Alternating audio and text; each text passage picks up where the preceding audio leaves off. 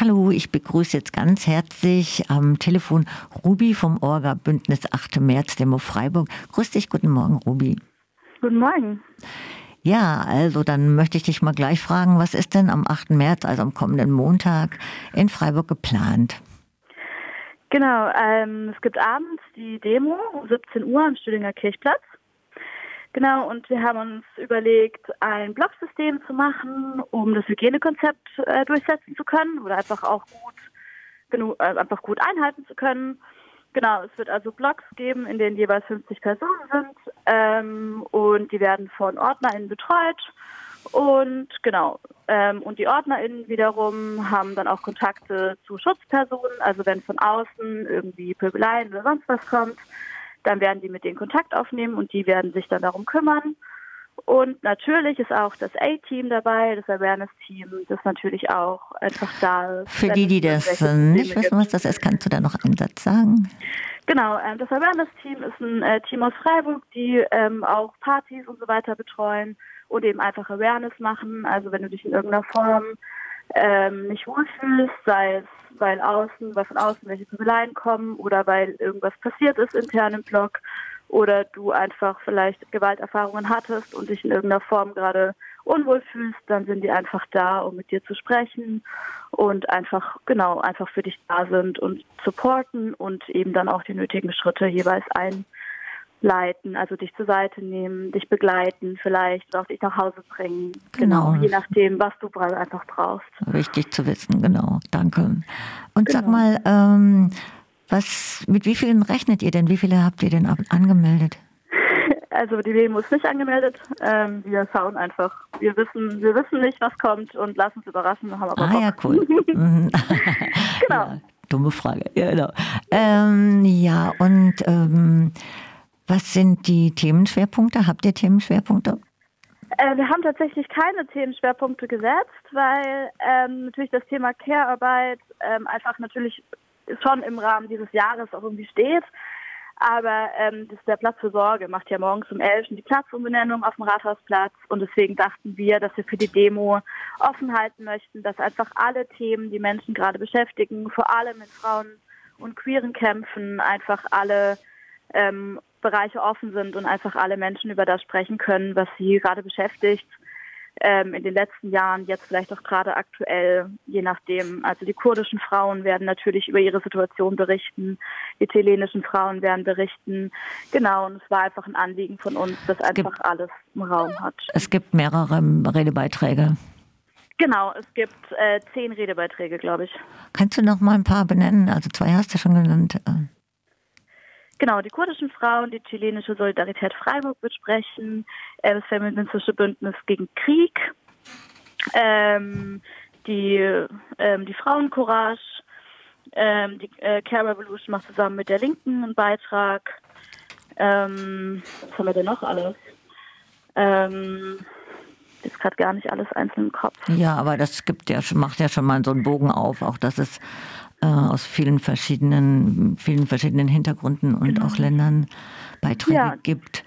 Die Frauencourage macht auch noch einen Beitrag. Ja. Genau. Und ähm, Jetzt wollte ich dich auch noch mal fragen, ähm, es gibt ja seit Jahrzehnten die äh, ne, Demos zum 8. März und Frauenkampftag.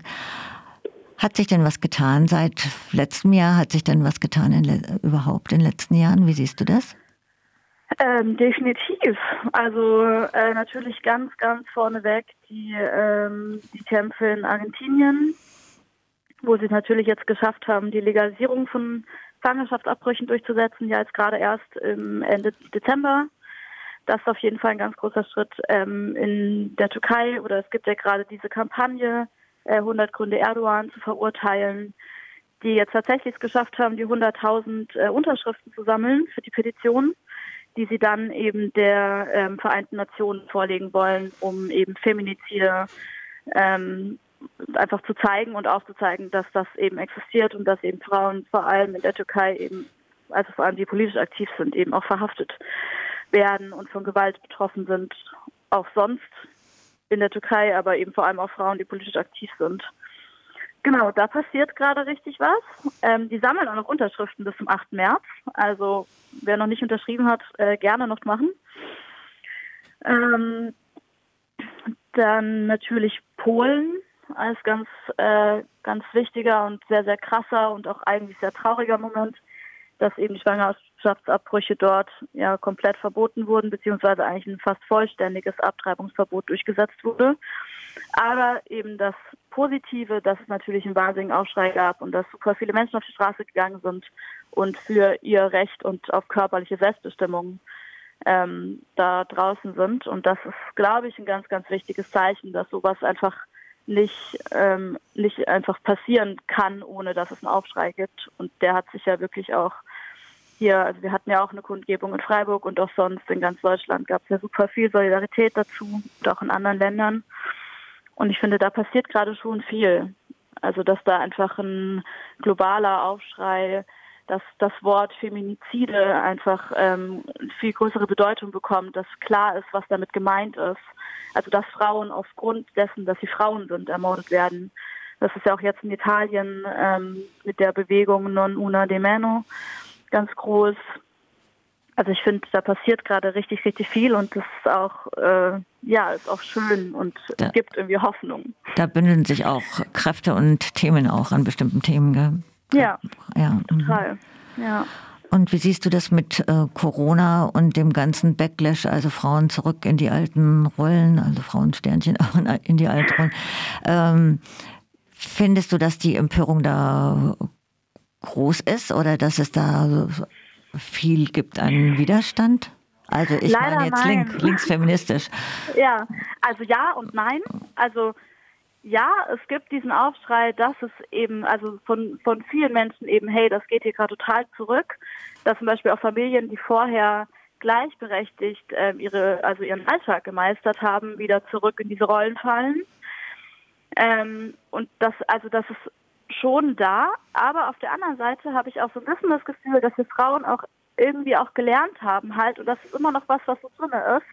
Naja, das müssen wir jetzt halt rocken, das schaffe ich irgendwie, auch wenn ich dafür morgens um fünf aufstehe, Homeoffice mache, um acht die Kinder wecke, dann noch Homeschooling mache und dann halt erst abends um zwölf wieder ins Bett gehe, dann ist das halt so.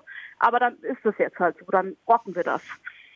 So, und da ist einfach dieser Aufschrei fehlt und dann auch noch verzweifelt zu versuchen, im Homeoffice auch noch so aussehen zu lassen, als wäre alles wunderbar.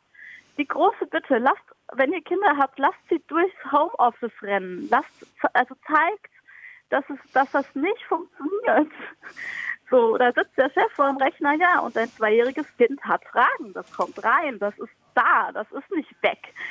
So, und ähm, das vermisse ich tatsächlich. Oder das ist echt so was, das ja, das ist dann so dieses, dieses, ja, das schaffen wir auch noch und das rocken wir. Ja, natürlich, natürlich. Aber lasst uns doch zeigen, wie verdammt schwer es ist und dass es nicht einfach so funktioniert.